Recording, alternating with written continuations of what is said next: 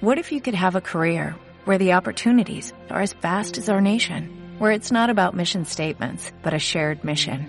At U.S. Customs and Border Protection, we go beyond to protect more than borders, from ship to shore, air to ground, cities to local communities. CBP agents and officers are keeping people safe. Join U.S. Customs and Border Protection and go beyond for something far greater than yourself. Learn more at cbp.gov/careers. Muy buenas noches, miércoles 12 de la noche, Gestiona Radio, Vuelta Rápida GT, un miércoles más que decir, aquí hay mucha risa en el estudio, cachondeo, ya va siendo hora de poner un poco de orden. A ver, que soy el señor director, don Antonio no puede hablar, ahora en cuanto se le acabe el ataque de risa, entra Fernando González, ¿cómo estás? Hola Ramón, ¿qué tal? Lo estamos pasando muy bien, o sea que el programa va a salir perfecto hoy. Y tú hoy estás contento porque sabes que como la semana pasada eh, no pudiste entrar, hoy tienes doble... Efectivamente, doble, doble tanda de minutos, o sea, dos. Dos. Eh, a ver si soy generoso y te doy uno y medio. Bueno, ya veremos. Eh, Antonio, ¿puedes hablar ya? Buenas noches, ¿cómo estás? No, no puede, no puede, no puede, Antonio no puede. Eh, Curro Jiménez, ¿cómo estás? Eh, buenas noches. Eh, buena suerte. Muy bien, gracias. Eh, Patricia, lo dicho. No hace falta, sé que estás pasándolo un poco mal, estás lesionada, pero tan guapa como siempre, tan estupenda, tan... Debe ser el diazepam que me sienta bien. Seguro que se- pasa diazepam para todos, venga. Eh, tenemos en Vuelta Rápida GT esta noche, eh, en esta dinámica que hemos entrado de entrevistar a gente importante del mundo del motor, eh, pues a un campeón del mundo en título, campeón del mundo vigente. Exacto, porque es mm, campeón del mundo de 80 centímetros cúbicos, el último, y se acabó el- la cilindrada y no ha habido nadie que haya tomado el relevo del campeonato. Así Es- que sigue siendo campeón del mundo vigente. Y lo será ¿No siempre. podemos proponer un reto? A ver, A venga. ver, pues eso, a ver si alguien le quiere quitar el título. No, bueno, habrá que, habría que poner el- otra vez la cilindrada de 80 y todo eso. Sería, sería un poco complicado, ¿no? Pues Ahora que han quitado pero con tanto los piloto tiempos. por ahí... Bueno, mejor que se quede que en campeón del mundo del título. Eso es un título que queda muy bien. Y la verdad, Más en España. mm, eres el, ul- el- el último campeón, claro, como, como has dicho. Sí, sí, igual que Nico Terol en 125. Son los dos últimos y dos españoles. Y en el caso de, de nuestro invitado, pues encima con una moto española, como la Derby. Que- Entonces era española. Claro, no Todo. tienen nada que ver con las derbis que han corrido después el, No, el no, nada que campeonato ver, de 125. La, la moto con chasis multitubular diseñada por eh, el mago Paco Tombas, que en paz descanse, y, y con el equipo que en su día acompañó a Nieto a principios de los 70 con, con las gloriosas Delvis, las balas rojas.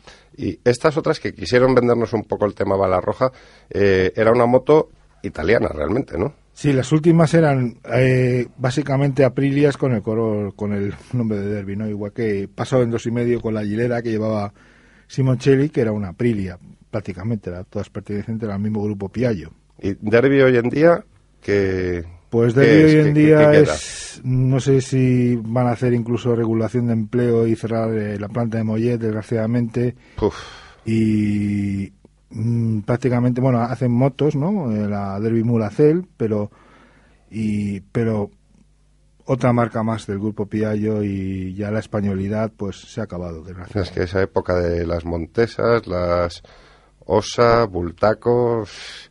Bueno, ahora Derby, creo que había un renacer de la marca Osa haciendo motos de trial y de y de enduro mm, nuevas, pero no sé cómo está la cosa, no sé cómo está la actualidad. Creo que que sí, pero vamos, lo que es Derby ya no es lo mismo, exactamente. Y, por ejemplo, el, el Bultaco ahora sé que, que ha sacado eh, relojes, eh, algo de ropa y no bueno, sé si motos. Bultaco, Bultaco llegó a sacar la Bultaco Astro y la Bultaco Lobito basadas en modelos Derby, porque la marca se la quedó Derby lo que es el, la fabricación de las motos y no sé ahora cómo estará la marca Bultaco en lo que respecta a motos, porque lo que es el merchandising y todo eso de relojes, eh, cazadoras, camisetas, eso creo que lo lleva la familia Bultó. Bueno, pues eh, me comentan desde control que, que Champi, pues, habíamos quedado con él a una hora, pero bueno, esto ya se sabe cómo es, que a veces eh, se, se lía un poco y, todavía no está, no ha llegado a casa y nos ha pedido como 10 minutos de tiempo. O sea que como tenemos un montón de secciones eh, por ahora pendientes de llevar a cabo, vamos a dejar el tema Fórmula 1 para, para el, el final, porque hay que, hay que hablar un poco de lo que pasó en, en China, de lo que va a pasar en Bahrein, si, como todo indicar, parece se va a correr. Eh, luego Antonio nos tiene que contar una cosa que tiene muy buena pinta, esto de Fórmula 1 Sí, Antonio, habla. en las escuelas. Cuéntanos. No, Antonio todavía, Antonio todavía no puede hablar. O sea, eh, se ha quedado con la reunión de escaleta mm, tocado, o no sé, sí, está... está- eh, está muy contento. Pero ahora yo creo que si tenemos sintonía de, de Fer, que te la he cambiado hoy a propósito, ¿Ah, sí? eh, sí, tienes para enrollarte aquí, pues mira, eh, ocho minutos. Te, No, te estoy seguro que Champi va a llamar dentro de dos minutos y voy a tener que parar, pero bueno, Bueno. estoy, estoy acostumbrado, no te preocupes, yo encantado. José Luis, tenemos la sintonía de Fernando preparada. Ahí está. Los coches de Fur. Hay que ver la, cara de Fernando mientras escucha. Es que no sé cuál es. ¿No sabes qué es esto? Caso Burn. Ah, pues no, dice, yo tenía la banda sonora de Magnum, o sea, me gustaba más la que tengo en el teléfono, la Ya, que más pero me motiva. el caso Fur. Ah, El caso Fur ha fallado. ah, ¿De qué nos vas a hablar hoy, Fur? Quítamela, quítamela. El Eh. todo, bájale. Venga. Bueno, oye, que nada, que hoy voy a practicar un deporte de riesgo. Voy a Adelante. Voy a practicarlo porque fíjate que hay muchísimo talibán en esto del coche, ¿no? Todo el mundo es muy fan de sus marcas. Al grano Hay- que llama Champi y te corta, ¿eh? No, luego sigo, luego si me Rápido, dejas, rápido. sigo. Pero fíjate que todo el mundo es como, no, yo tengo un Volkswagen y soy súper fan de los coches alemanes, los demás son un asco. Yo tengo un coche japonés, los demás son un asco. Bueno, pues nos encontramos con una, con una comunidad que son especialmente beligerantes. Yo es cada vez que escribo o cuento algo sobre Hyundai, o sea, me acaban tirando piedras gente de lo más variopinto. Y es una cosa, bueno, algunos tendrán razón, otros no. Y me consta que hay muy buenos aficionados en el mundo de Hyundai, que hay buenas preparaciones de modelos de Hyundai, hay buenos modelos de Hyundai. Es una marca que, bueno, que se está empezando a ganar el respeto. Pero que mucha gente se siente como agredida cuando realmente cuentas verdades sobre Hyundai. ¿Qué verdad quiero contar yo hoy de Hyundai? Pues bueno, que es el típico tópico que tenemos siempre en prensa. Cada vez que sale un nuevo modelo de Hyundai, siempre es como Hyundai da un salto de calidad. Hyundai lleva dando saltos de calidad desde que de cada modelo que saca y, y realmente son mejores que el anterior, pero es que tiene mucho recorrido por recorrer. Se están hablando que ahora el- los nuevos Hyundai, el i30, el i40, está haciendo un, un ataque al segmento premium, que, es ya, que son ya directamente contrincantes del Volkswagen Passat, contrincantes del Volkswagen Golf. Bueno, yo no creo que los ¿Y su último salto evolutivo? Estamos diciendo que ese es el nivel de calidad en el que encontramos ahora mismo con los Hyundai. Para hacerme una idea, ¿eh? Sí, sí, sí, no, son, son coches que son eh, tienen un equilibrio entre entre precio, equipamiento, confort y diseño bastante aceptables, pero que no es ni siquiera el mejor. O sea, no son no son los más bonitos, los que tienen mejor diseño, frente por ejemplo a coches italianos que penalizan otros otros factores. Tampoco son los que tienen una tecnología más más avanzada porque no la tienen. Empiezan ahora, por ejemplo, a utilizar el, el cambio eh, secuencial de doble embrague, cosa que, por ejemplo, Volkswagen lleva pues desde hace 11 a- 11 años. Sacó el primer coche que, eh, de serie, digamos, que no fuese de competición, que tenía esa, esa tecnología. Y Hyundai está haciendo, pues bueno, está creciendo mucho, está llegando a un, a un público que antes no habría llegado, pero no es una marca todavía de referencia. Y si nos tuviéramos que quedar con algo de los Hyundai, yo, por ejemplo, que de Hyundai lo único que me viene a cabeza es el Coupé Ortera. Si tengo que pensar en Hyundai, ¿a qué me agarro? Pues mira, Hyundai eh, realmente... Yo estoy con los brazos cruzados calladito. Claro, no, No, tú, luego- tú- tú entras ahora cuando, cuando Tú entras con el, con el pez gordo. Pero no, ¿qué, qué tiene Hyundai? Hyundai ha cometido, bueno, en su, en su mayor debilidad esto está su mayor éxito. Hyundai eh, es una empresa que ha ido utilizando los recursos formales de otras empresas exitosas, eh, lo ha aplicado a sus, a sus coches. Por eso cada modelo de Hyundai, los últimos, el i40, el i30, es un, es un modelo muy, eh, o sea, es un ejemplo muy claro utilizan siempre recursos que han utilizado otras empresas y que les ha ido muy bien. Por ejemplo, si Audi y Volkswagen utiliza la calandra esta vertical, que, coge toda la anchura del morro con la matrícula en el medio, ellos lo empiezan a utilizar ahora. Si Volkswagen, si BMW utiliza aristas longitudinales en el Serie 1 de hace unos años, ellos lo están utilizando ahora. Eh, si utiliza los faros del Volkswagen Sirocco del, del año 2006, eh, son, son, es un lenguaje que la gente lo identifica y lo valora. sale un modelo nuevo y todo, todo está muy claro, todo es, es, es a la moda, digamos. Que, es, que no es lo que pasa, por ejemplo, pues con Volkswagen. Volkswagen saca un Golf y a todo el mundo no nos gusta, a nadie nos gusta. Nos empieza a gustar unos años más tarde. Jaguar saca un modelo, no nos gusta, nos empieza a gustar unos años más tarde. Y ellos lo que les pasa es eso, que utilizan unos recursos que son tan buenos, que son tan a la moda, que se quedan anticuados muchísimo antes. Fijaos en un dato muy curioso. El Hyundai Getz, que es un urbano, un coche urbano, un coche bastante bueno, dentro de lo que cabe racional, eh, está, anti- está muy anticuado. Y es del mismo año que el, que el Mini. O sea, no es, no es lógico, porque hay unas, unas casas que tienen un diseño que perdura durante el tiempo, que no necesitan cambiarlo, hacen unos pequeños restylings y ya está. Hyundai no, apuesta muy fuerte en ese tipo de, de moda, de preta porter del coche, de, de recursos que son muy vistosos, pero que se quedan anticuados muy rápido. Entonces, igual no es que están buscando la venta rápida. Es decir, yo te saco un coche que sea un poco como de temporada. Como a la gente le gusta y está en tendencia la- y más o menos está a la moda y referente a todo lo que los demás tienen, tiene una venta rápida Sí. en ese momento, aunque luego enseguida se queda anticuado. Si encima le pones un buen precio, tienes Zara en coches.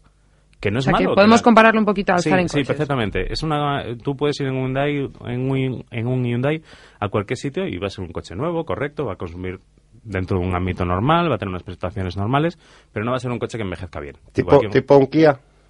Kia y- bien, es que eso es otro tema. Kia y Hyundai han, sido- han ido siempre de la mano. Han intentado dar dos productos de gama media-baja, pero más o menos uno eh, más orientado a la practicalidad y otro orientado más a un tema deportivo. Lujo por un lado, deportivo por el otro, pero siempre a niveles muy bajitos. Eh, esto puede decir que bueno que, que a mí no me gusta Hyundai como marca, no, no me gusta Hyundai como marca, pero sin embargo ahí eh, está apuntando con modelos impresionantes. Por ejemplo, tenemos el, el Hyundai Coupé, eh, no el Hyundai Bueno, esta, Coupé- gente estuvo en el Mundial de Rallys con el equipo Sí, oficial, ¿eh? sí, con sí, el y- World Rally Car. Sí, y estuvo en Desarrollaron un campeonatos de Car velocidad. no es- En campeonatos de velocidad y, y quiero decir, y tiene experiencia en competición. Pero luego al final, eh, su, lo que no se puede pretender es estar durante los 50 años de historia de esa marca eh, apuntando a un target de, una, de un mercado eh, medio, medio bajo y ahora de repente decir, no, es que lo estamos haciendo tan bien que nos estamos equiparando a los topes de gama. No, es, no es normal. O sea, Renault, Ford, eh, Peugeot son empresas que tienen más tiempo y que llevan y que llevan esa, esa persecución desde hace más tiempo.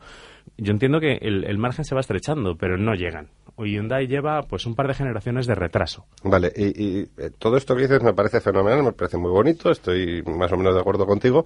¿Y por qué dices que te caen palos por todos lados? Porque es que no veo yo manera que te caigan Sí, palos. porque da igual lo que comentes de Hyundai. Siempre saldrá alguien que dice, no, yo tengo un Hyundai Coupé y es el coche mejor del mundo, con los acabados mejor que Mercedes, con unos motores que tienen un rendimiento impresionante y, y no es cierto. Y no, Hyundai- pero eso no, eso te ha pasado. Sí, sí, sí, bueno. me Pero es que no lo es. ¿Qué? No lo es. No, no lo es. O sea, son coches que quizás su peor, su, o sea, su mayor fallo es que son demasiado bonitos para lo que ofrecen realmente. Tú no puedes eh, presentar un Hyundai Coupé eh, fase 5 que, que lo ves y es un... eh, le llaman el tiburón, le llaman el Tuscany.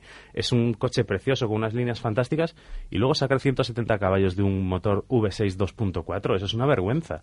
Te viene cuatro, cualquier pelado y te, y te quita las pegatinas, eso es así. Lo que pasa es que esa gente, pues bueno, ha hecho un esfuerzo, ha hecho una apuesta muy importante por ese, por ese modelo, lo sienten como suyo, hay un montón de foros de Hyundai Coupé, pero le dan mala fama, le dan mala fama a la marca, le dan mala fama al modelo. Yo no me compraría nunca un un Hyundai Coupé, por, no por el coche en sí, sino porque la gente que me he encontrado que hace unas defensas a ultranza de ese tipo de coches y por encima de, lo- de la razón y por, encima de todo. Los hooligans de los coches. Sí, los Julais. Bueno, a ver, a ver, Pero propietarios. es que si los llaman Julais, entonces es normal que se metan contigo. No, no, no. Hay propietarios de Hyundai Coupé serios. De hecho, yo conozco un caso de un chico que ¿Un cogió- caso? No, no, co- conozco un caso de un chico que tenía un Hyundai V6, le metió un turbo y está, y está circulando con un coche homologado para calle con 300 y pico caballos.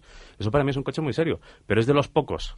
O sea, Bueno, pues el resto son propietarios, propietarios de, de, de Hyundai Coupé y, y otros Hyundai, si tenéis algo que decirle a Fernando, pues en nuestra página de Facebook, es facebook.com barra Vuelta Rápida FM o en el Twitter, que está bien Vuelta Sí, sí, Rápida acribillarle FM, por Twitter. ahí podéis decir lo que, lo que queráis. Sí. que Y, y yo nosotros, encantado. nosotros aceptamos todas las críticas y todos los comentarios. Claro. Que, los haga- que lo haga Fer es otra cosa, pero nosotros...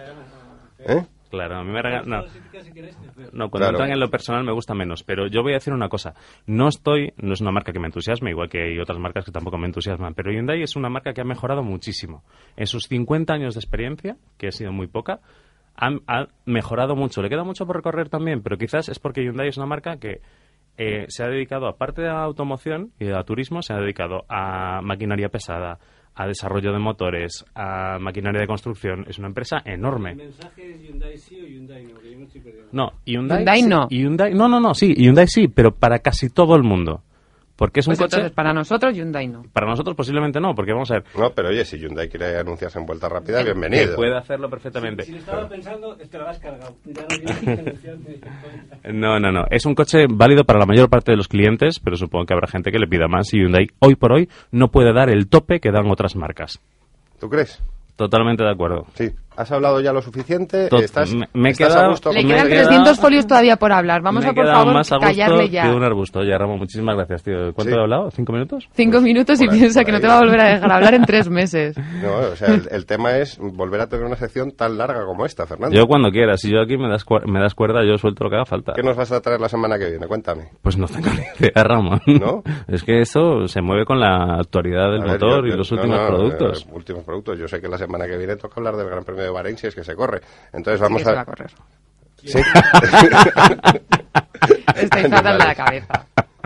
si se disputa... Seguramente el dueño de un Hyundai Coupé, no. Eso, Bueno. es, eso es Está mal. contento. Vamos a ver si, si llega Champi a su casa. Yo creo que ya debe estar más o menos. eh, Es que va en una mientras- 80 y tarda un poco más. No seas malo, no seas malo. ¿Quién- Culpa de las drogas. Y no cuando, ter- yo. y cuando termine el cuando termine el este la entrevista vamos a hablar un poquito también de Bahrein y de F- la, la Fórmula 1 en los colegios que Antonio yo no sé qué tiene que, que contarnos que es un proyecto chulo para, para llevar la Fórmula 1 a los colegios no sé si a nivel diseño Antonio lleva todo el programa hablando por señas. A ver si le dejo mi micro. Sí Antonio ¿qué nos vas a contar de F1 in Schools? Se me oye, ahora se me oye. te, te se oye de se oye. maravilla Oye, Eh, F1 in Schools, o Fórmula 1 in Schools, es un campeonato que hace, que creó Bernie Eccleston para unir de alguna manera los colegios a- y los, los alumnos, más que los colegios, a la, a la Fórmula 1. sí Eh, lleva funcionando varios años y en España intentamos ponerlo en marcha hace un par de años, pero eh, sin muchos apoyos, la verdad. Me parece fenomenal, pero entonces vamos a esperar a terminar la entrevista con Champi Herreros, que creo que le tenemos ya eh, al otro lado del, del hilo telefónico, y luego me cuentas lo que quieras de F1 in Schools. Champi Herreros, muy buenas noches. Hola, muy buenas noches. Un placer eh, tener a un... Y lo que hablábamos antes eh, de, de empezar a hacer el programa es que sigue siendo campeón en título de 80 centímetros cúbicos. Hombre, mira, por suerte para mí sí, ¿verdad? Es esas cosas que, que coinciden en la vida, después de hacer tu trabajo, que es el motociclismo, me lo he pasado genial, pues fíjate, mira por dónde, la recompensa, si cabe, pues fue mayor al conseguir eh, ese último título, ese último entorchado de 80 centímetros cúbicos, y por tanto me considero el último emperador de la categoría de 80. A ver, ¿cómo, cómo ve un piloto que, que ha estado, digamos, eh, yo creo, ahora, ahora van muy bien las cosas para el motociclismo español, pero en esa edad de oro, porque realmente fue, yo creo, una edad de oro para, para el motociclismo español, con, con Aspar, con, con, con Sito, con, con, con Juan Garriga, con, con esta gente, eh, ¿cómo, ¿cómo ves ahora el, el, el- el motociclismo? Yo creo que es otra cosa, ¿verdad? Bueno, vamos a ver, cambiar ha cambiado muchísimo, o sea, por suerte para para los pilotos el motociclismo eh, ha- se ha llegado a poner a un nivel realmente importantísimo. Hemos conseguido que, que el mundo del motor hable los lunes también tomando un café, desayunando en el bar, con los amigos, en casa, además del fútbol. O sea que realmente yo creo que pioneros del, del, del motociclismo, grandes maestros como han sido, por supuestísimo, eh, el gran Ángel Nieto, el malogrado desaparecido Ricardo Tormo, han sido los personajes eh, junto, bueno, con, con más adelante, con, como tú decías, Sito Pons, Cardú, Garriga, Spar, Champi, eh, han sido Cribillé, los pilotos que hemos secundido, hemos eh, culminado un poco también esa actividad. Digo que le llamo cariñosamente el camino, el sendero que hicieron estos grandes maestros, hoy se ha convertido en una autopista para los pilotos en el mundo de GP. Ahora mm, parece como que, sin, sin, y digo, sin menospreciar en, en ningún caso al trabajazo que están haciendo ahora, pero como que quizá lo tienen ahora un poquito más fácil, ¿no? O sea, vosotros sembrasteis eh, ahí esa semilla que, que, que, hizo que, que los patrocinadores españoles mm, creyeran en, los pilotos, eh, a nuestros compatriotas, que, podían realmente ganar carreras, ganar mundiales, y ahora como que es algo que, se ve más normal, ¿no? O sea, que, que un tío mm, coja una moto, pues ahora de, Moto 3, ¿no? Y, esté arriba pegándose con los italianos, que históricamente eran como los, un poco también los, los cocos, ¿no? De, de las cilindradas pequeñas, y ahora hay una apuesta como mucho más clara por el piloto español, que también se está haciendo bien pero, pero vosotros sois los que un poco sembrasteis eh, lo, lo, lo, que hay ahora, ¿no? Sí, es lógico, es lógico. Hoy se, se ha profesionalizado muchísimo, por eso digo que yo me alegro muchísimo porque el motociclismo se ha profesionalizado de manera que eh, tiene un respeto a nivel mundial, bueno, como ya estamos viendo, realmente es importantísimo. Si cabe, realmente, claro, por supuesto, las personas que creíamos en un principio nos fue mucho más duro. A mí me, me elogia, me llena de satisfacción ver cómo, cómo esos padres, a esos padres con, con esos niños desde, desde bien jovencitos ya se les inculca el amor hacia el motociclismo por los hechos cosechados, cosechados por todos los españoles.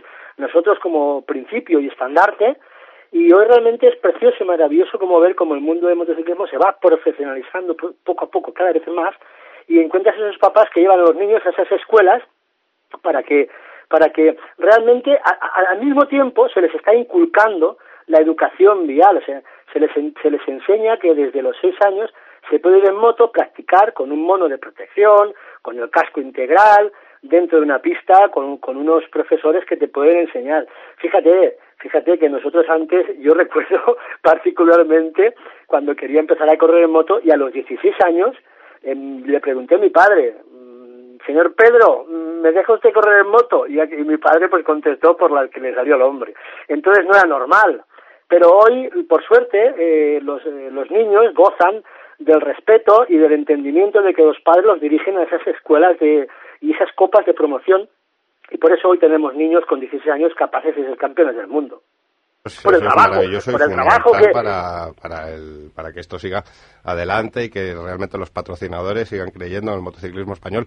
Pero tú, por ejemplo, como, como parte de esa, digamos, vieja guardia, eh, ¿cómo crees que, el paddock actual eh, os trata, las viejas glorias, digamos? Eh, ¿Se nota ahí un respeto, por ejemplo, cuando os paseáis por, por el paddock?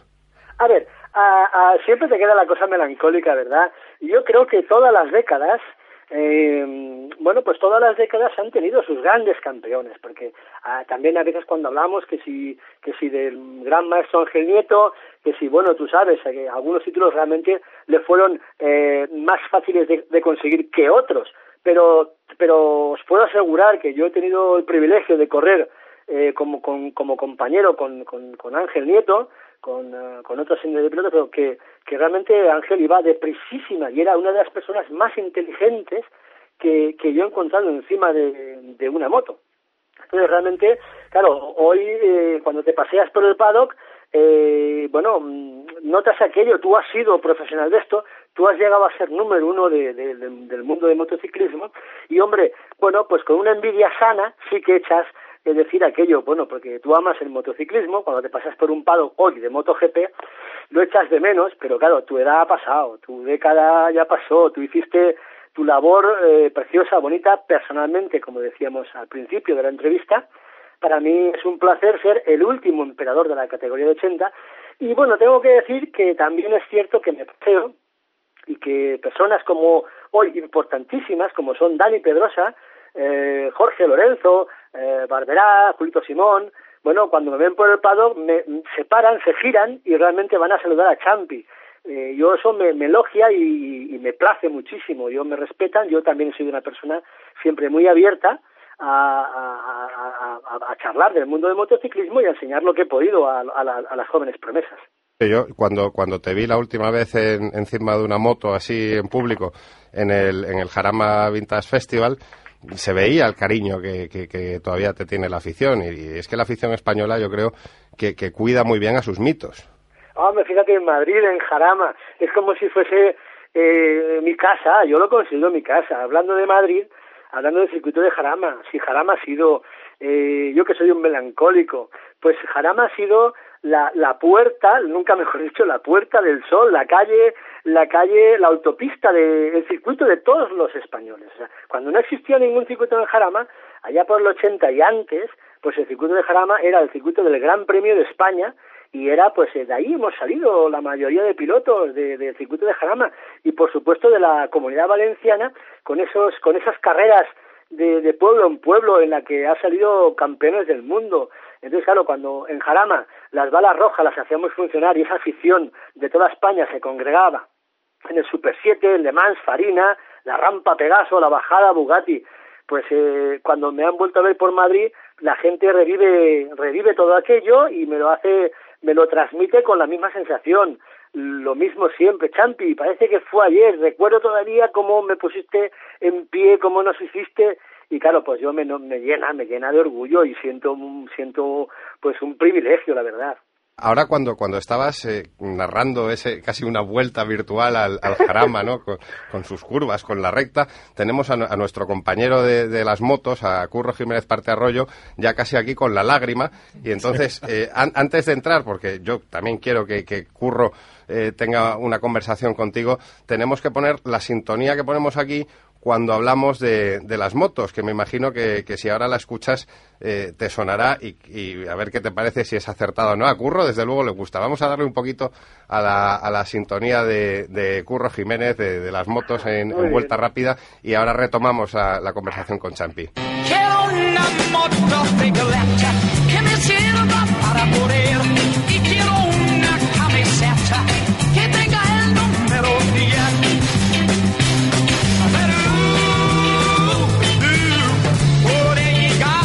Burro Jiménez, bienvenido. Buenas noches, ¿qué tal, Champi? Buenas noches, la verdad es que genial, después de oír además la introducción, la cabecera musical, es genial, es que claro, los viejos vaqueros no mueren, esto, esto es de la base aquella. Es que yo, a lo mejor hay, hay oyentes que, que no, no entienden, no sacan eh, la, esencia de esta canción, ¿no? Eh, yo creo que, eh, sobre todo cuando hablamos con pilotos como tú, creo, creo que es la, la canción que hay que poner. Sí, sí, ha estado genial los años. La verdad es que eso quiere decir que nos hacemos mayores poco a poco, pero nos hacemos mayores. Burro, tienes a Champi para lo que quieras. Muy bien, Champi. Pues nada, oye, que lo que lo que ha dicho Ramón, que eres eres el campeón del mundo en título, también has sido subcampeón del mundo de 80, porque casi nunca se ha hablado de los subcampeonatos, pero creo que en el 86 fuiste subcampeón también, ¿no? Sí, mira, cuando a veces eh, preparas eh, algún tipo de, de, ahora se me acaba de, de ¿verdad? De palmarés, pues sí, cuando ya consigues el título mundial, en este caso, con, con, como decía hace un momentito, con la satisfacción de haber sido el último emperador de esa categoría de 80, pues parece que lo demás se queda como, como tapado. Pero no, no, yo me siento muy, muy satisfecho de haber sido, y os refresco la memoria además y lo pongo al día, mira, he sido dos veces eh, cuarto clasificado del mundo he sido dos veces, eh, en dos ocasiones más, subcampeón del mundo. Y por fin, el último campeón del mundo de 80. Es una, es una, una manera fantástica, yo creo que no se puede pedir más para acabar con, un, con una categoría, en este caso, una categoría eh, la más pequeña, la de 80, que empezó siendo de 50, la categoría que ha visto a tantísimos pilotos españoles coronarse como campeones del mundo. Y también ganaste gran premio, un al menos un gran premio en 125 ganaste, ¿no? ¿Cuántos ganaste? Bueno, he hecho, he hecho podiums en 125, he hecho campeonato de España, he hecho, he hecho podiums, eh, primeros también en 80, pero vamos, ha sido justito. Tener en cuenta que yo, bueno, era uno de los pilotos que siempre he estado ahí delante, siempre se me exigía, por supuesto, corriendo para una marca oficial como era Derby, pues eh, la mínima, el mínimo puesto era el podium, o sea, había que estar siempre entre los tres primeros. Además, eh, hablando un poco de la historia, pues sabréis eh, o recordar también que yo era pues eh, el fiel escudero de mis compañeros Jorge Martínez Aspar y Ángel Nieto. sí. Yo, yo quiero que nos cuentes aquella famosa carrera del 89 del Gran Premio de porque entonces era Checoslovaquia, no era la República Checa, ¿no? Exacto, la antigua Checoslovaquia. En Breno, eh, aquella carrera que en la cual ya se decidió el título mundial. Yo quiero que nos la cuentes un poco las cosas que, que pensabas hacer para poder ganar esa carrera y todo. como, curro, como ya hemos hablado en privado en la Feria de Madrid, ya me has cogido vuelta, ¿eh? Ya me has pasado en la purada de Fernada. Ay, bueno, esas cosas después de tantos años hay alguna anécdota que ya, la verdad es que después de tanto tiempo, bueno, pues ya se pueden contar. Y esta va a ser, me parece que sois la primicia, sois los primeros que voy a contarlo en público. Pero bueno, mira, yo como bien en ese momento, y, por eso que, que, ha habido la pregunta de que alguna vez había sido subcampeón del mundo, en, dos ocasiones. Pues bueno, cuando llegó la última carrera, llegamos empatados a, la antigua Checoslovaquia, a Breno, y, y, llegamos empatados a puntos. Este, eh, Peter Ethel, eh, Pierreros, y a tres puntos, si no recuerdo mal, Stefan Dorfringer, que en ocasiones les ganó el Mundial a Ricardo Tormo y a Ángel Nieto también. Bueno, yo tuve un accidente fortísimo eh, un mes justo antes de la carrera del Gran Premio de Checoslovaquia y casi pierdo la vista de un ojo, me cosieron el párpado, se me quedó el ojo, eh, se, me, se me quedaba reseco, me ponía una pomada, no veía. Aquello fue muy complicado para mí, me dieron 60 puntos en la nariz, que me rompí la boca, la, la nariz, el ojo, en fin, fue un desastre. Pero cuando llegué a Checoslovaquia las dos semanas siguientes, bueno, llegué mentalizado de que tenía que ser yo el campeón del mundo. Yo otro año no, no podía permitir que fuese el tercero siendo subcampeón del mundo. Yo pensaba, voy a pasar a la historia como el eterno segundón. Y la verdad es que digo, voy a poner todo lo que pueda, es que no me voy a conformar. Y cuando vi que aquello se ponía a última hora ya negro, que llegamos a la última vuelta, y no me quedaba otra opción, yo pensé, sinceramente, en investir al alemán Peter Oettel por detrás, en darle un golpe por detrás, como haciendo que sin querer, y decir, bueno, pues el que antes se levante, decir, el que antes se levante y llega el campeón del mundo. Pero son esas cosas que te pasan, ¿sabes? Eh, esas cosas que te pasan por la cabeza, decir, no, por favor, no puedo otra vez ser subcampeón. Y porque la moto de alemán andaba como un cohete la Krauser. Y realmente, pues eh, pensaba yo en hacer lo que hiciese falta. Sí, yo me acuerdo aquella carrera viéndola por televisión, digo, no hay nada que hacer y de repente veo que cuando ya iniciaba la bajada, ¿no? Va y se cae Peter Ethel. Sí, en el tramo final. Yo había estudiado cuando fui a, cuando fuimos a entrenar a Checoslovaquia, yo les dije al equipo de Derby, el mundial se va a ganar. Justo donde cayó Peter Ethel, les dije, desde este tramo a meta. Si ponemos la moto aquí a punto para que funcione, seguramente podremos ser campeones del mundo. Claro, nos sorprendió la Krauser con una velocidad punta tremenda. Nos llevaba fritos tanto a Spar, que me hizo una buena ayuda, como, como, como a mí. Y ya en el último recurso, la última vuelta, forzamos tanto todos que al final se cayó Peter Ethel justo en la chicana anterior a, a la segunda chicana anterior a meta. Ahí imaginaros cómo estaba yo, cómo empecé a volar, a botar, me quería bajar de la moto en marcha. Bueno, yo ya veía el título tocándolo con la mano. ¿Tuviste la, la caída en directo o le viste ya por el suelo o...? Sí, sí, en directo. Yo lo tenía realmente a 20 metros y realmente eh, lo, estábamos marcando toda la carrera. Él tomó una ligera, una pequeñísima ventaja, pero yo eh, esa trazada la hice un poco diferente para intentar tener un poquito más de subida de motor, subir, intentar trazar diferente para intentar coger el rebufo. O sea, tracé diferente, pero justo en ese momento, enseguida es cuando, claro, la cámara le enfoca a Peter Ethel y haciendo el trayecto que se cae y automáticamente la sigue la cámara y parece que yo no estoy detrás pero luego hay otra toma en la que se ve que yo estoy, eh, a, pues no sé, 10, 15 metros. Y pensando, y pensando solo, sinceramente, en, decir, bueno, si no llego a la frenada y lo puedo pasar, pues voy a tener que investirlo por detrás, a ver lo que pasa. Qué, pena que la radio no tenga imágenes y no se puedan compartir esas carreras. Yo también esa carrera creo que la tengo en vídeo por ahí en casa, en, una, en un VHS. Ahora lo que habría que conseguir es un reproductor VHS, porque ya ninguno... De tal manera, hoy en Internet lo tenéis todo a la mano, o sea, tenéis la facilidad que se puede, se puede bajar enseguida. Está por ahí colgada las últimas tres vueltas o cuatro. Fíjate, qué, curioso que carreras míticas como, como aquellas estén colgadas en Internet y todavía podamos recuperarlas. ¿eh? ¿Qué te parece, Curro? Muy bien. No, yo sí, sí la tengo grabada en VHS. Sí. La tengo que buscar en el desván de casa de mi madre, de mi casa familiar, pero sí la tengo. Yo tengo por ahí una cinta que era algo, algo promocional que había sacado Brown, la, la, marca esta de afeitadoras, que yo a, a sí le patrocinaba y creo que a ti también, ¿no, Champi? Sí, mira, hicimos eh, con Brown concretamente no, pero en la época del año del año 1985 a 1990 hicimos sendos eh, spots publicitarios. Recuerdo uno con con eh, con eh, las máquinas de afeitar Philips Tracer.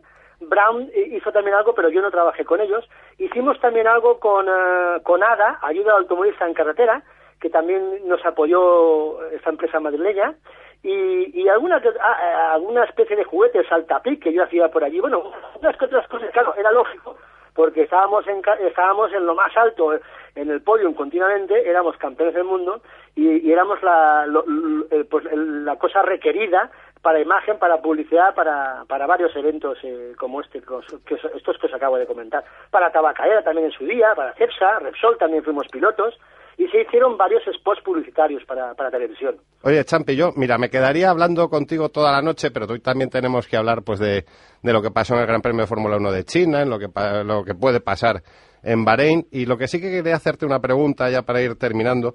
Tú como piloto, eh, que además, has, eh, como, como bien hemos dicho, has sido campeón del mundo, ¿tú cómo ves a Rossi? Ah, amigo mío. Amigos míos. A ver, eh, yo que soy una persona sencilla, sincera y que con la, siempre con la verdad, porque es la única manera de ver las cosas. Yo he sido rosista y, y, y, y seré rosista, eh, ¿sabes?, toda mi vida. Eh, porque Rossi nos ha brindado una década, madre mía, eso, eso hay muy poca gente en el mundo. Por supuesto, respeto y me gusta muchísimo Lorenzo, eh, Pedrosa, eh, Márquez, ¿qué os voy a contar? Pero la época Rossi es una época, digamos, como la época Swan, algo incluso superior, ¿verdad? Son épocas que ya han pasado, maravillosas. Claro, como todo en la vida, amigos míos, como todo en la vida, no dura. Todas las cosas llegan a un punto en el que se mantienen ahí y luego empiezan a bajar. Y simplemente por ley de vida es la circunstancia que yo desde fuera entiendo con Rossi, que todavía nos puede dar alguna que otra alegría por allí, una pincelada, por supuestísimo, pero claro, hay que entender que es evidentemente imposible que una persona se mantenga allí pues de por vida, es absolutamente imposible. Y bueno, yo me acuerdo del homenaje que se le hizo en, en el Mundial con, con Nieto, eh, no sé si llevaba una, una pancarta o era un mono, eh, que le decían, vale la moto te quiere. Yo creo que Sí. le ha dado tanto a la moto Valentino Rossi que ya creo que lo puede dejar en cualquier momento. Que, que- que llega- tardará mucho en, en- en que llegue alguien y le pueda igualar. como- Ya no digo superar Difícil. porque creo que es imposible. Difícil, difícil. Es, es cada piloto, cada época es diferente, porque tenemos a un Lorenzo bestial, tenemos a un Pedrosa muy bueno, tenemos a un Márquez, a un Maverick, eh, bueno, bueno, a Nico Terolo, pero hay una serie de pilotos fantásticos, pero a un Stoner, eh, por decir, citar gente, pero, ¿sabes? Eh, la época Rossi, bueno, es una época que ya, que ya estado, que se ha vivido y que eso, amigos míos, hemos sido afortunados de poder vivirlo eh, en vivo y en directo. Champi, eh, yo te, como te, te- te reitero, me quedaría todo el programa hablando contigo, pero también tenemos que hacerle un poquito de caso a la, a la actualidad. Oye, ha sido un auténtico placer.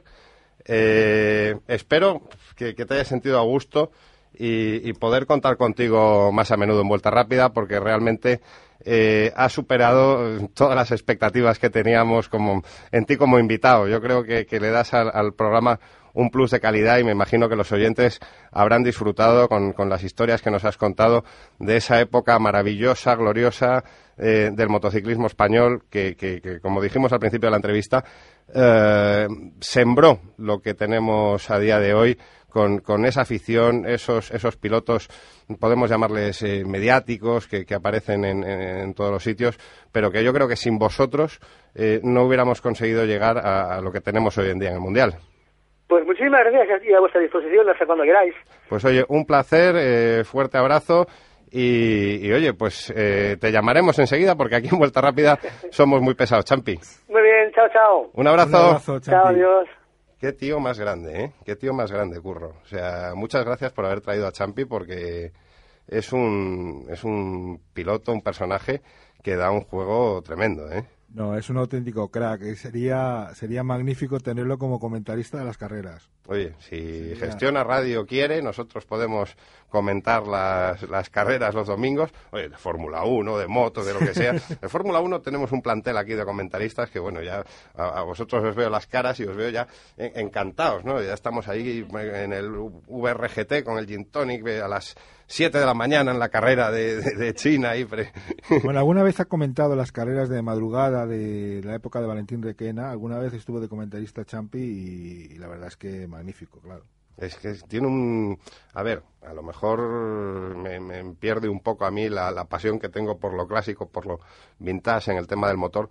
Pero yo a veces, sí, ¿no? Yo, en las ruedas de prensa, y con todos los respetos, ¿eh? oigo hablar a, a algunos chavales de, de estos que empiezan ahora en la moto con 16 años y que están ganando carreras a los 17, 18 vale, Champi es mayor, pero es que tú ves a Champi expresarse y, contarte esas anécdotas y, esa fluidez, eh, esa, esa, esa rapidez ahí que, que, mental, eh, me pasa también con los futbolistas, oye. ¿Pero Oigo- que con los años aprenden a hablar o qué? no, a ver, a ver. eh, Yo creo que con los años se han enterado de lo que les ha pasado. sí, y yo, yo, por ejemplo, nunca, eso. nunca. Oh, pues estoy eh, deseando a ver qué pasa con Sergio Ramos. yo- eh, eh, Champi, Eh, ahí has metido el dedo en la llaga. El problema que tuvo este antes, cuando ha comentado de la carrera, Ujú. fue un accidente de tráfico que tuvo yendo con, Gordo, gordo, ¿eh? con Santi Rabás y demás, y salió por el parabrisas y tuvo. Se, eh, se dudaba que pudiera correr las últimas carreras, y fíjate, corrió y ganó el título, ¿no? Fíjate. Eh, de todas formas, yo lo que mm, no oculto mi- mis simpatías, por ejemplo, futboleras, ¿no? O sea, todo el mundo sabe. Que eres poco- culé. No, a poco que me sigas en el Twitter, sabes de, de qué equipo soy, ¿no? De, de, de- de ahí, de- del Paseo de la Castellana. De- del, del mejor equipo. Sí, del Estamos mejor equipo para del hablar mundo. de motor, Sí, motor, Y yo es que brum, brum, oía en su día a, a los de la Quinta del Buitre y les oías hablar y tal. Y claro, yo oyes algunos de los de ahora y dices, Dios mío, por favor, o sea, eh, aprende un poquito, ¿no? Es- Sí, sobre todo cuando ves a alguno que se cree alguna figura y, y, y tiene que aprender un poco de edición. sí, Bueno, pero podemos compararles con los pilotos que tenemos, tanto en Fórmula 1 como en, en las motos. Son chavales muy, muy jóvenes y aún así son gente con la que se puede hablar y te mantiene una conversación de más de tres frases seguidas sin, sin por ello ponerse rojos. Ver, oír hablar a Mar Márquez es increíble. Y es un y es un niño, o sea, tú le ves bajar la moto y dices, pero, que, pero si es un niño, ¿y cómo habla? ¿Y qué, qué Pero chicos, tiene? chicos, Si si, eso- si se trata de hablar, o sea, vamos El con- que más habla aquí es No, Antonio Mezquino, no, que no el- no, no, dices? ahora tenemos, ahora tenemos a, a- a nuestra estrella invitada eh, que no podía faltar en, en un vuelta rápida en Gestionar Radio de estos maravillosos que estamos haciendo últimamente. Don Carlos Barazal, muy buenas noches. Muy buenas noches. ¿Cómo está usted? Pues muy bien y muchas gracias. Estábamos aquí hablando un poco, recordando que cualquier tiempo pasado fue mejor con Champi Herreros.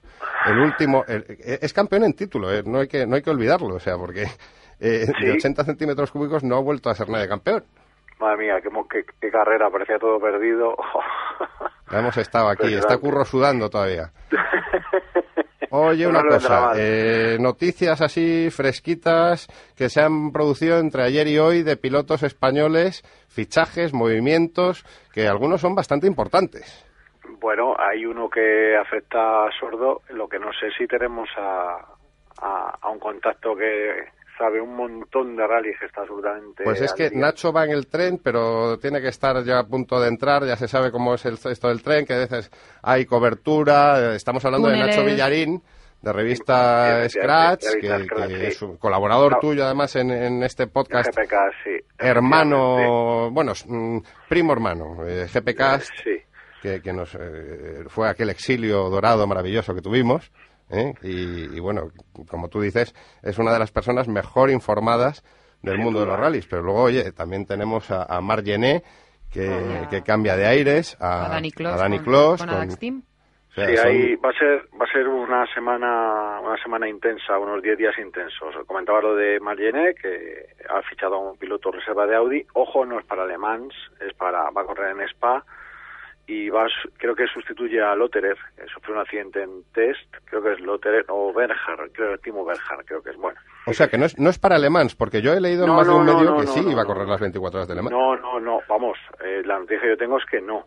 Otra cosa es que ocurra alguna lesión, alguna cosa, o, o que esté muy bien y el equipo decida sustituir a alguno de, de sus pilotos, pero vamos, no veo yo a Audi tomando una decisión de ese calibre. ¿Eh? La Ten- otra es la de Danny Clos, que va a correr con Adax, el, la GP2. Bueno, pues yo creo que ha sido ahí un poco un tire afloja a ver quién, quién puede más, quién aguanta más. ¿no? Y, y al final, pues parece que ha salido ganando Dani en este ¿Por qué- caso. por qué un bueno, creo que se ganan ¿Por los dos. Gana- ¿Perdón? ¿Por qué un tira y afloja? porque me extrañaba mucho que no tuvieran un piloto español. Eso, eso, eso, esto no es información, es opinión, ¿no? Me, me- me sorprendía mucho y porque también Dani no tenía otra salida y al estar ya como tercer piloto, como probador en HRT, que va a estar en todas las carreras, pues qué menos que parecía un destino un destino lógico cualquier equipo de GP2 ¿eh? en cualquier caso me valía Racing Engineering o me valía Un poco como valía- estuvo Grosjean el año pasado. sí más o menos no que como que ya, ya que estoy aquí Claro, ya que está con un equipo, pues al menos que aprovechar para que en la Eso GP2 es. pueda hacer algo. Y Dani Lo que podría hacer muy, muy bien para Adax, ¿no? Claro, lo que me ha sorprendido es, pero yo creo que Dani, pues, si ha tenido dinero, supongo que habrá ido a HRT. eso me sorprende, por eso me sorprendía mucho que, que, bueno, pues que me ha sorprendido, mejor dicho, mucho. Es que es, que- es extraño, es extraño porque no es, no es igual que Grosjean, porque Grosjean era el piloto oficial del equipo Sí, GP2 en su, en su sí, momento, pero ¿no? eh, el problema aquí, supongo que o es que Joseph Kral se ha quedado seco de dinero y Seco, entonces pues seco antes de empezar a...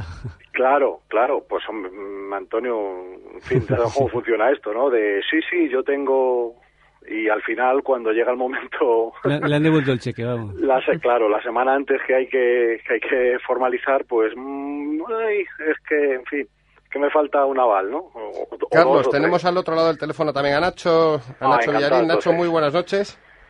Buenas noches a todos. Oye, un placer que te incorpores a esta, lo llamamos aventura, si queréis, de, de vuelta rápida, que somos esta, esta panda de, de, de gente que estamos No nos aquí pongas los, Ramón. los Es miércoles por mejor. la noche intentando llevar una tertulia más o menos del mundo del motor. Y nos cuenta Carlos que eres la persona idónea para que nos explique todo lo que está pasando con Dani Sordo, porque nadie está mejor informado que tú. Bueno, pues darle las gracias de aquí a Charlie por, por esa presentación.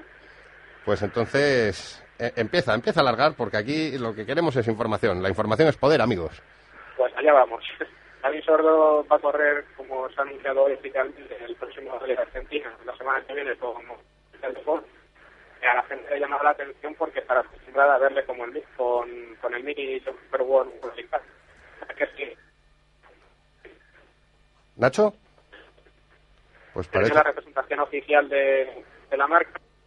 Dani es piloto oficial, pero de una estructura privada, con lo cual no había ningún conflicto de intereses sociales. Y ante la lesión de Yarimati Latvala, el primer piloto oficial de Ford, que se fracturó la clavícula en una caída practicando esquí de fondo, Malcolm Wilson, el responsable de, de Ford, decidió contactar con Dani. Estuvieron negociando durante todo el fin de semana hasta que cerraron el acuerdo con Inglaterra eh, el pasado martes, el pasado lunes, perdón, y hoy ya por fin la marca ha hecho oficial el, el fichaje y, y Dani ha estado esta tarde, de hecho, ya en Inglaterra probando probando por primera vez el Fiesta World Rally Car. De hecho, por internet ya están circulando, circulando fotos de ese test.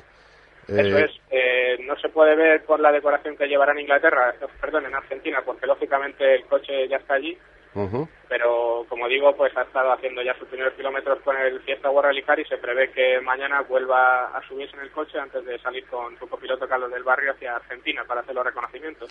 Y oye, esta, por, por llamarlo de alguna manera, ¿no? De incursión de, de Dani en Ford, mm, ¿qué consecuencias crees que puede tener? Porque lo que no está nada claro es la continuidad de, ya no de Mini, que, que- parece como una cosa que, que se ha quedado ahí encallada, pero de ProDrive o de... mm, Yo creo que es un, un- tema muy bueno para su futuro en el Mundial, ¿no? Yo también lo creo, porque en principio eh, Yarimati Lalbalas cumple contrato este año, todas las informaciones apuntan. Uy, creo que te hemos perdido, Nacho. Mm. Ahora, Ahora sí, perfecto, se te oye ya. perdonad que estoy de viaje. Ya, ya. Como iba, como iba diciendo, eh, Yarimati Lalbala, el primer piloto de Ford, cumple contrato por la marca y muchas informaciones apuntan a que podría tener un, un preacuerdo ya firmado con Volkswagen, que entrará en el Mundial con un Polo World Rally Car el próximo año. Ujú. Peter Solberg, el segundo piloto de Ford este año, solo firmó para esta temporada, con lo cual la marca del óvalo pues no tiene ningún ningún piloto eh, todavía firmado para el año que viene, o sea que, que Dani podría ser una opción ideal para, para Malcolm Wilson. Para estar ahí. Carlos, ¿tú tienes algo que añadir a, a- a esta no- este notición, realmente? poquito, notición. solo solo asentir en, en todo lo que lo que ha comentado y que incluso este año, eh, dependiendo de la recuperación del Álvala, podría haber alguna alguna opción más para sordo, Nacho, o no. Así es. Eh, Latvala ha sido operado de la clavícula recientemente. Se prevé que para la Acrópolis eh, recuperado, pero bueno, eh, aunque el acuerdo de sordo de confort de momento solo sea para Argentina, si el finlandés todavía no está recuperado para correr en Grecia, pues cabría la posibilidad de que si ambas partes quedan contentas, Dani podría subirse otra vez al fiesta en el Acrópolis, donde no va a ir ProDrive tampoco. Pues tema interesante. Eh, No, no, de- no queremos desearle el mal a ningún piloto, pero oye, mm, si, si esta lesión pues se, se enquista un poco, a lo mejor es eh, un seguro para mm, una especie de seguro de vida para Dani Sordo de hacerse fuerte ahí en el mundial en uno de los equipos punteros. Pues sí, porque desde luego ahora con ProDrive como primer piloto, es- aunque no compitan todos los rallies, y está en, en muchas peores condiciones que, que cuando estaba en Citroën, está demostrando ser el- ese piloto talentoso con que nos, nos devolvió la- las esperanzas al Mundial de Rallys hace unos años. Oye, pues Nacho, eh, muchísimas gracias. Vamos ya con el programa en la recta final. Tenemos todavía que meter un par de cosas que teníamos en la escaleta. Eh, te llamamos otro día y hablamos más largo y tendido del Mundial de Rallys. Perfecto, sería un placer. Muchas gracias. Un abrazo. Un abrazo para todos. Hasta, Hasta luego, Carlos. Sí, ¿Algo más que añadir? No, nada más. Creo que lo, que lo que ha dicho Nacho llega y sobra. No sé si habréis hablado algo de Bahrein. Me imagino que, No, todavía no hemos hablado nada de, de Bahrein. que Patri podrá contar cosas, así que lo que digáis. Bueno, y este Sí, que yo te iba a preguntar, así tirando piedras sobre mi propio tejado, ¿qué te pareció la performance de Red Bull en China? Pues más que la performance de Red Bull, que, que no estuvo nada mal, ciertamente, eh, me ha sorprendido mucho el- la decisión de, de llevar, digamos, la, la configuración del coche que le viene bien a Weber. Sí, es verdad. Además, Pero te fijaste también que estaba que Niwi no deja de mirar el de Weber. Quizás que este hombre nunca quiera no quiere mirar para atrás o es que realmente apuesta por el de Weber. Pues. Porque ahí eh, está un poco. Mira, al final siempre eh, se ha hablado mucho estos años de que si Vettel tenía el coche, digamos, A y Weber el B, sobre todo el año pasado para evitar los problemas de los encontronazos que tuvieron en, hace dos años. Y claro, en las dos primeras carreras el que está delante es Weber, aunque al final, si lo, si lo miras fríamente, probablemente Vettel, problemas aparte, ha estado mejor, pero, pero los puntos los Sí, al tiene final, que es lo que cuenta. Claro, entonces, claro, lo que yo no- me cuesta pensar que, que Red Bull está poniendo todos los huevos en el coche de. No, pero yo creo que es más coche. por cómo se adaptan los pilotos al coche en sí. Claro. Si te fijas el año pasado, ¿dónde triunfaba Vettel? En las curvas lentas. ¿Por Claro. qué? Porque colocaba el coche de tal manera Eso que, es. que salía de puta madre. Y encima, como tenía el, el los escapes soplados... Salía es- de es- maravilla, de maravilla. Es que me, se, me, se maravilla. me va, se me va. ¿eh? Bueno, con los escapes soplados que hacía que ag- agarraba mucho más y salía con una velocidad tremenda. Ahora hemos quitado eso Claro. y es que no hay manera de que consiga hacerse ese coche. Claro, desde luego es una prueba de fuego para Vettel eh, muy grande, porque, claro, eh, este mundo es como es, de, de cruel y además de olvidadizo. Eh, si, si Weber le empieza a ganar con regularidad, eh, todos lo, todas esas insinuaciones de que él ha tenido un coche A contra que Weber no sí, tuvo ¿no? Coche. Nos vamos a olvidar aquello de decir de que ganaba solo por el coche y que el coche sí, bueno era el de Vettel y el de Weber no, ¿no? Vamos como a no, borrar no, aquellas palabras donde dije digo, digo, digo, ¿no? No, lo que pasa, no, no, no, no, no, no, no es eso tanto. Si al final no hay que olvidar que la Fórmula 1 lo primero que hay que tener es coche y luego ya veremos. Bueno, oye, una cosa, que se está terminando el programa. Eh, rápidamente, Charlie, pronóstico para Bahrein. Pues mira, si ante lo visto en China mm, me vuelvo a quedar ahí la carta de, de Mercedes porque tengo las dudas ya si es un problema de gomas o de qué. Entonces creo que, que Mercedes. Con lo cual, ojito, como Mercedes vaya bien en Bahrein. Y como, eh, como el señor mayor está en el podio en Bahrein, eh, quiero que me hagáis una ronda a mí el todos. podio, que haga podio, esto lo que quiera. ¿ves? Bueno. Patri, ¿tú te mojas? Pues yo estoy un poco con Carlos en esto. Creo que Mercedes va muy fuerte, pero sigo pensando que los que realmente van a tener ventaja aquí o lo van a hacer mucho mejor van a ser los McLaren. Apuesto, quizá es que deseo demasiado que Red Bull avance y veamos algo más de Lotus también. Eh, Carlos, fuerte abrazo, a ver si coincidimos. de menos. De, de corpore, no, insepulto, no, en cuerpo presente en, en un próximos vueltas rápidas. Eh, intentaré lo que mis obligaciones me permitan. Sabes que hay, hay mucho que escribir. Pues sí, sí. Eh, muchas gracias y un A placer como siempre, un señor. placer. Hasta luego. Hasta ahora. Bueno, pues chicos, para terminar este vuelta rápida hoy que ha estado cargado, cargado, pero cargado de, de- de narices, pues Antonio, venga, eh, ahora creo que ya puedes hablar, eh, a cuatro minutos Estoy que ocupado nos ahora, quedan. No, pues ahora te desocupas, dejas un poco de hablar con Bernie Eccleston por ahí por el WhatsApp, que te estoy viendo, y nos cuentas... Bernie le está mandando unas fotos. Nos cu- ¿Qué, qué fotos te están mandando, Bernie, por Dios? Cuéntanos, eh, ¿qué es esto de F1 in Schools? En eso, tres minutos, rápidamente, Un ¿dónde gancho, puede encontrar la gente En un minuto, en un información? minuto. Que, o cuéntanos cuéntalo luego en Twitter, lo que quieras, pero dinos algo, por favor, que te hemos traído para algo. Bueno, en dos minutos. Sobra, Venga, me sobran- rápidamente. me sobran Pero con dos. tanto preludio ya, venga. Venga, Uy, rápido. se, se me ha, se me ha ido el tiempo. Ya no- Venga. Venga, ahora te voy a interrumpir yo, a ver cómo lo haces. A ver, ¿qué era? ¿Qué fórmula? ¿Qué? F1 in School, o sea, no sé, es una- un cebo que has puesto tú esta mañana por ahí por el Twitter. No, no es un cebo, es un comentario eh, positivo que se me ha ocurrido esta mañana. ¿No sabes, ¿No sabes lo que es Fórmula One in School? No sé lo que es. Pues es que no tenemos tiempo, porque en un minuto no me da tiempo a contarlo. Vale, ¿qué es? ¿Llevar a la escuela a Felipe Massa otra vez? ¿A que Como aprenda lo a del conducir? estirón. A Felipe Massa, a ver, Felipe Massa no es pequeño, es bajito, no te, no te equivoques, no es un niño. Aunque le parezca, no es un niño pequeño. Bueno, cuéntanos. Bueno, ¿Hay algún piloto? Aunque no que sea súper Vale, pues entonces, tampoco es un vale. niño pequeño. Vale, bueno, pues entonces, ¿qué es esto del colegio en la Fórmula 1? ¿Que es enseñar a los niños a llevar un coche o...? No, no, es un, ¿A es un campeonato mundial de... eh, ni siquiera es de colegios, es de alumnos que hacen un grupo, no, no necesitas ser de un colegio específicamente. Se llama Twenty, Antonio. Se llama Y escriben con K, ¿no? Y cosas así. Exacto, exacto. Es para niños muy inteligentes que les gusta mucho la Fórmula 1. ¿Y que de mayor quieren ser ingenieros o pilotos? De mayor No, quieren ser Antonio no. Mesquida. No, porque también hay, es muy importante. Ah, yo de mayor también quiero ser Antonio Mesquida. Pero estamos hablando de diseño de coches. Estamos hablando de diseño de coches, estamos hablando de eh, eh, exponer tu coche delante de gente como Ross Brown o como eh, Adrian Newey, que no lo hace cualquiera, ¿eh? también tiene en inglés. Con lo cual, Ah, o sea no que a lo mejor el año que viene con F1 en Schools tenemos ganando un Red Bull que no ha diseñado Niwi, que ha, gana- que ha diseñado, que ha diseñado un niño de primaria. Un niño de, de- probablemente de Algete, porque en España creo que vamos a empezar eh, con unos colegios de Algete. Vais a empezar en España con F1 en Schools. Sí, empezamos ya. Vale, ¿dónde se busca esto? ¿Dónde hay que apuntarse? Pues empezado por España, Algete por abecedario, con la A Algete. Algete. No, pero ¿dónde? ¿Dónde, dónde se puede uno Y apuntar? terminaremos en Zaragoza. Venga, dime, dime, ¿dónde se puede? Venga, cuéntanos. No, no, eh, para- ahora mismo en eh, f1inschools.com. ¿Sí? eh, Seguro o que bueno, Google nos ayuda, ¿verdad? Sí, Google es facilísimo. Bueno, y si esto viene con la garantía de Antonio Mesquida, seguro que merece Sí, la pena. hombre, sí, Buscarle por Twitter, que creo que se lo ha publicado como 50 tweets.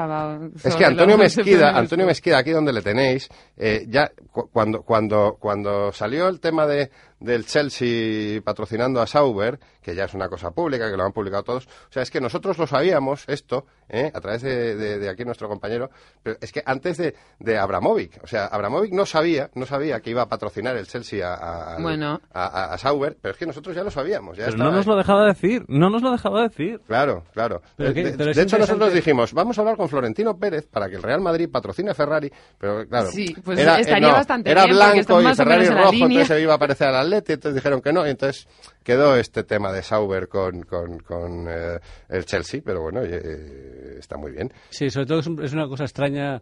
Eh, yo nunca he entendido hacer la, la publicidad misteriosa, nunca la he entendido. O sea, no entiendo que te gastes una pasta y que estés dos grandes premios poniendo blue eh, en tu coche que nadie Pero- sepa lo que quiere decir. Para Pero esto lo han atención. filtrado, entonces. Porque Out of no- the Blue, No, no, ver, también Out of the. Blue se puede entender como que viene de ninguna parte, como estas cosas que de repente dices, Salido de dónde, nada, de eso, repente, de, de dónde sale esto?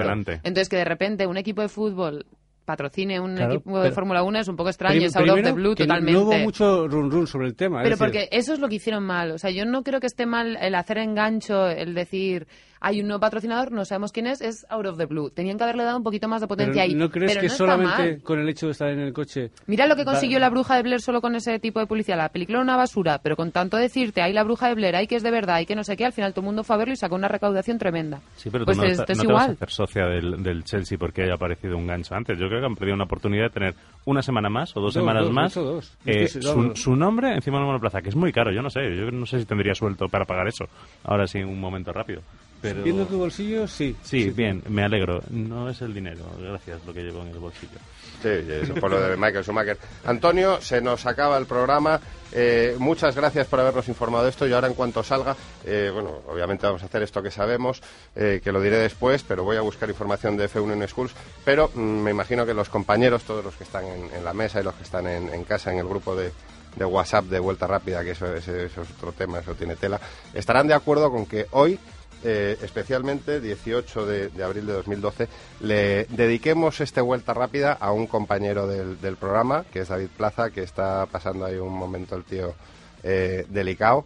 Y yo, por lo menos a, nivel personal, eh, he hecho este vuelta rápida pensando todo el rato en David y, y yo creo que, el tío lo merece porque, enorme. porque lo que tiene de, de, de, de pequeñito, de tamaño, lo tiene de grande como, como tío, es un tío absolutamente grande, como todos los que hacéis el Vuelta Rápida. Aquí Patricia, Patricia muchas gracias Muchas por haber gracias a estado. Curro, que te digo, tío, enorme como siempre, maravilloso. Gracias por haber traído a Champi, Antonio. Eh, pues esto, de F1 La próxima vez habla menos. Eh, la próxima vez tienes como Fernando y doble sección. o sea, Es que es un truco, ya, ya me has, Eh, has cogido el truco. En la cogido, semana que viene el cogido. doble, ¿eh? Pues eso, eso. Fernando, hoy estarás contento. La sonrisa es que no te cabe en la cara. Eh, sí, estoy contento, de hecho estoy cansado. Estás cansado, ¿no? Sí, Ya han has sido hecho unos dibujitos que ahora los vamos a poner Demasiados. en Twitter. me- Oye, qué es que es para ver si me mete Antonio en, en el F1 en School. Yo quiero dibujar F1. Claro, eh, profesor de dibujo. Lo que necesitas es un cuadernillo Eh, rubio. chicos, se termina el Vuelta Rápida por esta semana. La semana que viene más y seguro que mejor, porque esto es una cosa de rodaje en Gestión a Radio, que es la, la- la radio en la que estamos más a gusto, en la radio que nos quiere, en la radio que queremos. Y ahora nos vamos a hacer eso que nos gusta tanto y que sabemos hacer también, que es, hoy le toca decirlo a Antonio, por favor. El amor. Bien. No será unos con otros. Por favor. Eh, terminamos ya entonces. Vamos a acabar con el José. Luis, muchas gracias, José Luis Pérez García en control, Ramón Biosca que os habló o intentó más o menos hacerlo. Y, y ya, ya, ya terminado esto. Buenas noches, hasta mañana. Hasta mañana, hasta miércoles.